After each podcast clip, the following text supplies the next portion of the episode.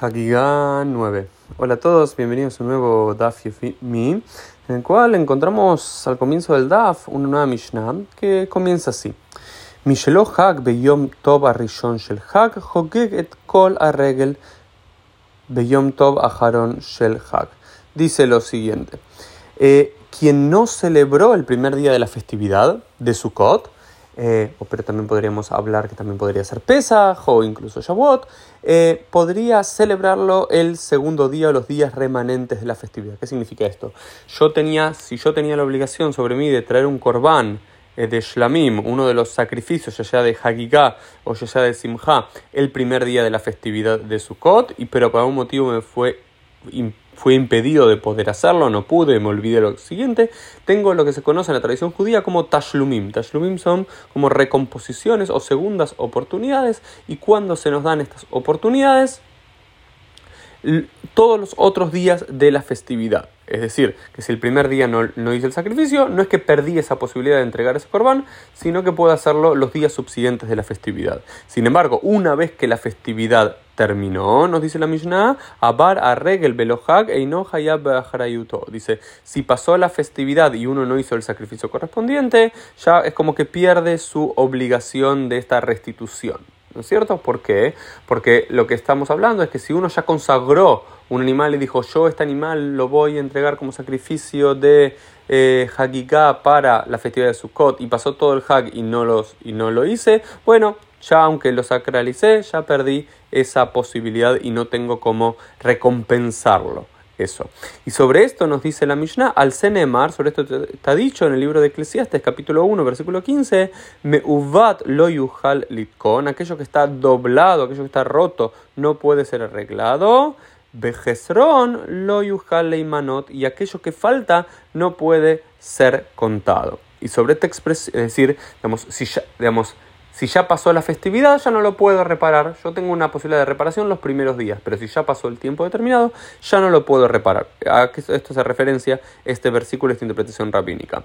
Y luego hay otras interpretaciones rabínicas de los sabios en relación a esta idea del libro de Eclesiastes de Coelet. Rabbi Shimon ben Menasia dice, que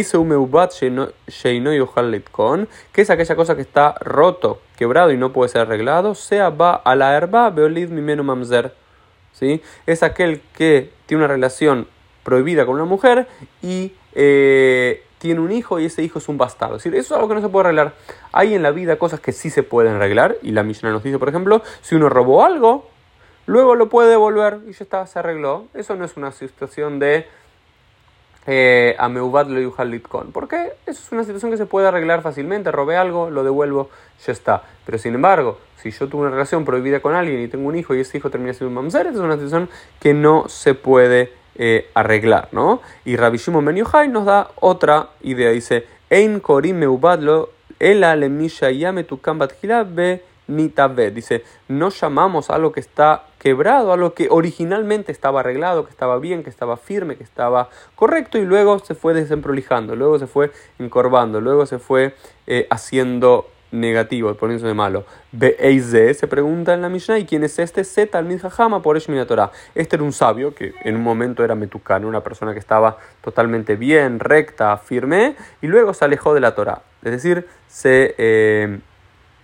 digamos, se volvió meuvat, en este sentido, eh, se volvió rota, ¿no?